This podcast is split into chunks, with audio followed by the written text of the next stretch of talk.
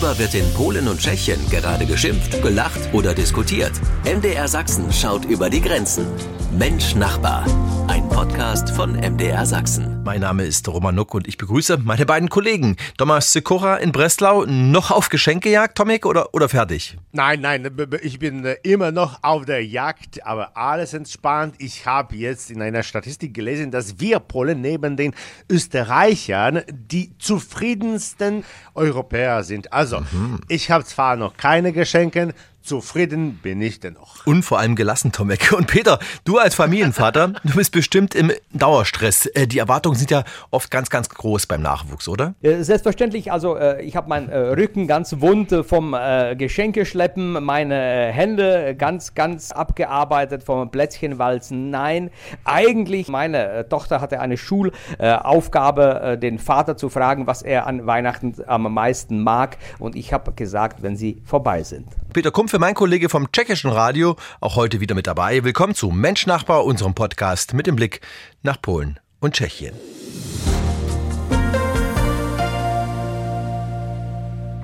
Ja, Dominik, das war ja eine spannende Woche bei euch in Polen. Der Machtwechsel Aha, ist ja. vollbracht, ja. Lange hat's gedauert, aber jetzt habt ihr mit Donald Tusk einen neuen Regierungschef. Und Polen hat eine echte Revolution erlebt. Äh, der Machtwechsel wurde vor allem von jungen Menschen ausgelöst, äh, die nun der äh, politischen Klasse bei der Arbeit zusehen. Die stundenlangen Sitzungen des Sejm, also des Parlaments, in dieser Woche wurden auf YouTube übertragen und von bis zu drei Millionen Menschen gesehen. Mit anderen Worten, jeder zehnte Pole äh, hat am Dienstag und Mittwoch den Sejm äh, gesehen anstatt zu arbeiten. Und haben dabei gesehen, wie Donald Tusk am Mittwoch vereidigt wurde. Und das erleichterte Aufatmen konnte man auch hören. In Brüssel zum Beispiel, auch in Berlin. Ach. Da wird sich was äh, ändern in den Beziehungen, vor allem zu Europa, oder? Sicherlich. Äh, in erster Linie wird Polen auf äh, Gelder aus dem nationalen Wiederaufbauprogramm äh, zurückgreifen können.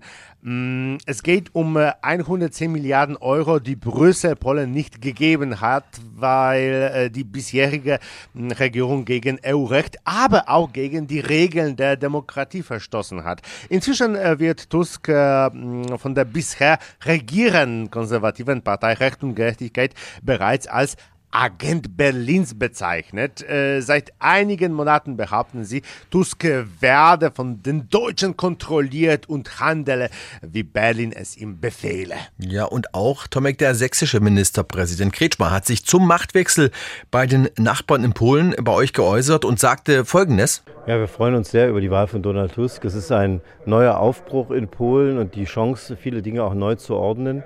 Polen ist das wichtigste Nachbarland, was wir haben und wir sind auf gute Nachbarschaft und auf gute Beziehungen angewiesen. Und deswegen freuen wir uns auf diese neue äh, Zeit, die jetzt beginnt. Ja, soweit Ministerpräsident Kretschmer nach der Vereidigung von Tusk. Sind diese Hoffnungen berechtigt, dass sich auch in den sächsisch-polnischen Beziehungen was verbessert, Tomek? Ich denke schon. Äh, während der hm, Durchschnittsdeutsche wahrscheinlich nicht alles hörte, was die früheren polnischen Machthaber sagten, denke ich, dass eure führenden Politiker genaue hm, Berichte erhielten. Und in Polen äh, verging kein Tag, äh, an dem unsere Machthaber nicht darauf hinwiesen, äh, dass äh, die Deutschen schuld sind, wenn in Polen etwas äh, schief läuft. Irgendwann äh, haben die Leute über den Witz gelacht. Heute ist kein Sonne am Himmel und es regnet die Deutschen sind schuld.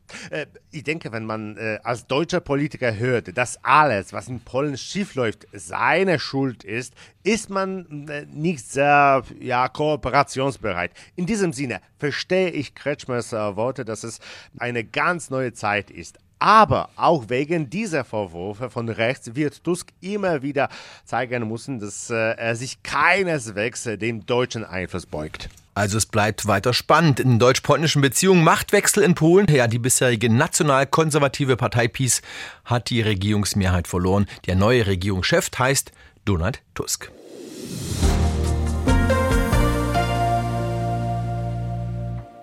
Bald ist ja Heiligabend und ja, es wird jetzt echt knapp mit dem Geschenkekauf. Oder man sagt sich, geht mich alles nichts an, ich vertraue auf den üblichen Geschenkebringer, der heißt bei uns hier in Deutschland meistens Weihnachtsmann oder auch Christkind.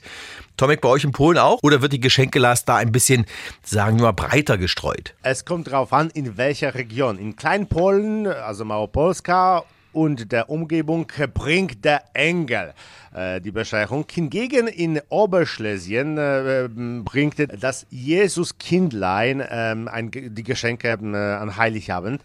In einigen Teilen Polens besuchte Väterchen Frost, Dziadek Mrus, äh, die Menschen und bringt etwas mit. Und dann gibt es ja auch noch äh, das Sternchen, habe ich jetzt gelesen. Wer ist denn das? Das Sternchen bringt in Polen auch Geschenke. Tomek. Ja, im Süden Polens, also hier bei mir in Niederschlesien, kommt der Gwiazdor, also das Sternchen mit äh, Geschenken. Er ist auch sehr in Großpolen beliebt. Äh, dort besucht er am Heiligabend die Häuser der Bewohner und verteilt Geschenke. Gwiazdor hm, sieht aus wie ein Engel mit einem langen silbernen Gewand und einem großen äh, goldenen Stern auf der Stirn. Er erscheint an Heiligabend zur gleichen Zeit wie der erste Stern am Himmel. So läuft's also in Polen. Peter und du und deine tschechischen Landsleute, auf wen vertraut ihr? Oder besser gesagt, mit wem drohst du deinen Kindern, wenn sie mal nicht artig sind? Also, wenn meine Kinder sehr, sehr böse sind, sage ich hier, jetzt seid ihr brav, sonst kommt der Roman Nook. Nein, das haben wir schon am Nikolaustag erledigt. Denn äh, in Tschechien kommt der Teufel mit dem Nikolaus, also am Nikolaustag, begleitet den Nikolaus nicht nur der Engel, sondern auch ein Teufel. Der hat selbstverständlich einen Sack mit und die ganz, ganz unartigen Kinder werden mitgenommen. Äh, der heilige Abend dann, äh, der ist schon ganz, ganz gemütlich und äh, da drohen wir unseren Kindern nicht mehr. Ruprecht, Weihnachtsmann, Nikolaus, Christkind oder Jesuskind oder eben das Sternchen Gwiazdor. Sie alle haben bald viel zu tun am Heiligabend in Polen und Tschechien und natürlich auch hierzulande.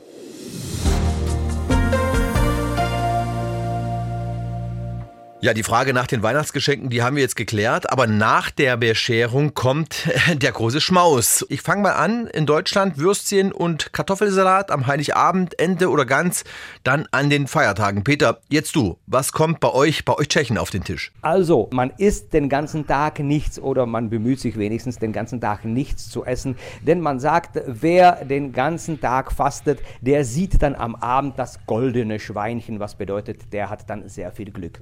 Und am Abend wird richtig zugegriffen. Äh, meistens kommt Karpfen auf den Tisch. Warum Fisch? Während ja eigentlich äh, Fisch sehr wenig gegessen wird in Tschechien.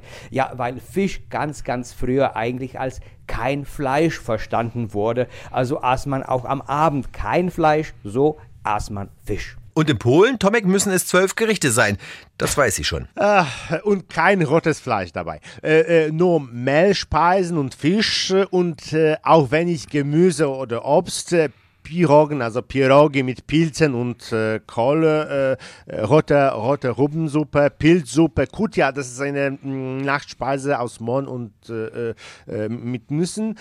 Karpfen natürlich, Hering, viele Kuchen, als Getränk äh, ein Kompott aus getrockneten Früchten, aus getrockneten Früchten, obwohl ich denke, dass eine Flüssigkeit zur Verbesserung der Verdauung besser wäre. Äh, denn äh, wie man an dieser Liste sehen kann, ist der Heiligabend äh, einige ziemlich schwere Angelegenheit für den Magen. Okay, zwölf Gerichte zwar, aber Vorsicht beim Essen quasi in Polen. Na dann, lasst es euch trotzdem schmecken. Tomek, kommt beide, Peter und Tomek, gut durch die Feiertage. Wir wünschen allen Hörerinnen und Hörern Vesele Vánoce und Wesołych Świąt oder auch auf Latein sehr oft zu queren ist Gloria in excelsis Deo. Das wünsche ich auch. Ein frohes Fest und äh, bis bald. Tschüss. Mensch Nachbar, ein Podcast von MDR Sachsen.